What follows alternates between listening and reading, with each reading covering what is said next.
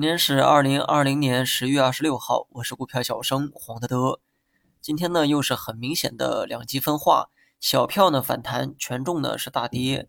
那么权重呢主要在两个领域，分别是大消费和大金融。消费股会跌呢很正常哈，因为目前的估值啊比较高。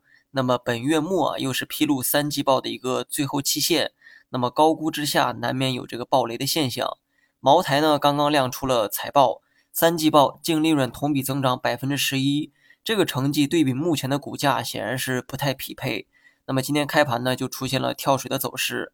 还是那句话哈，不是白马股业绩不行，而是目前的估值太高。想要符合人们的预期，就要拿出更好的业绩才行。那么另外一个砸盘的主力呢，是大金融。大金融的估值啊比较低，按理说呢，就算跌啊，也不应该跌成倒第一。让金融股大跌的，很可能是某个人的一席话。而这个人呢，你我啊都很熟悉，他就是马云，马爸爸。在周末的这个外滩金融峰会中啊，马爸爸呢不留情面地吐槽了这个金融业的种种问题。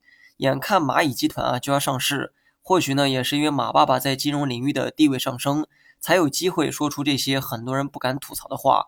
而这些话很可能是导致今天金融股大跌的直接原因。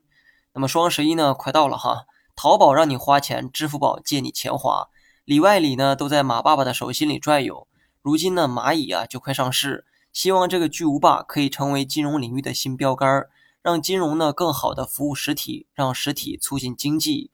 正如马爸爸所说，疫情啊它不一定就是坏事，它很可能会倒逼很多行业啊做出变革，而这些变革呢很可能让中国经济再腾飞二十年。最后啊说一下大盘吧，主要观点呢我其实在五评号里啊都讲过。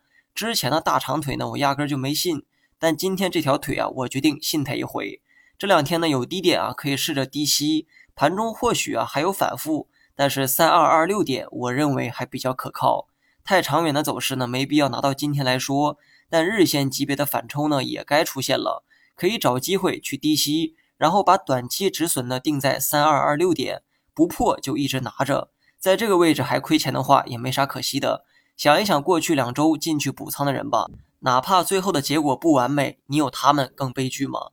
好了，以上全部内容，更多精彩你也可以关注我的公众号“股票小生黄德德”。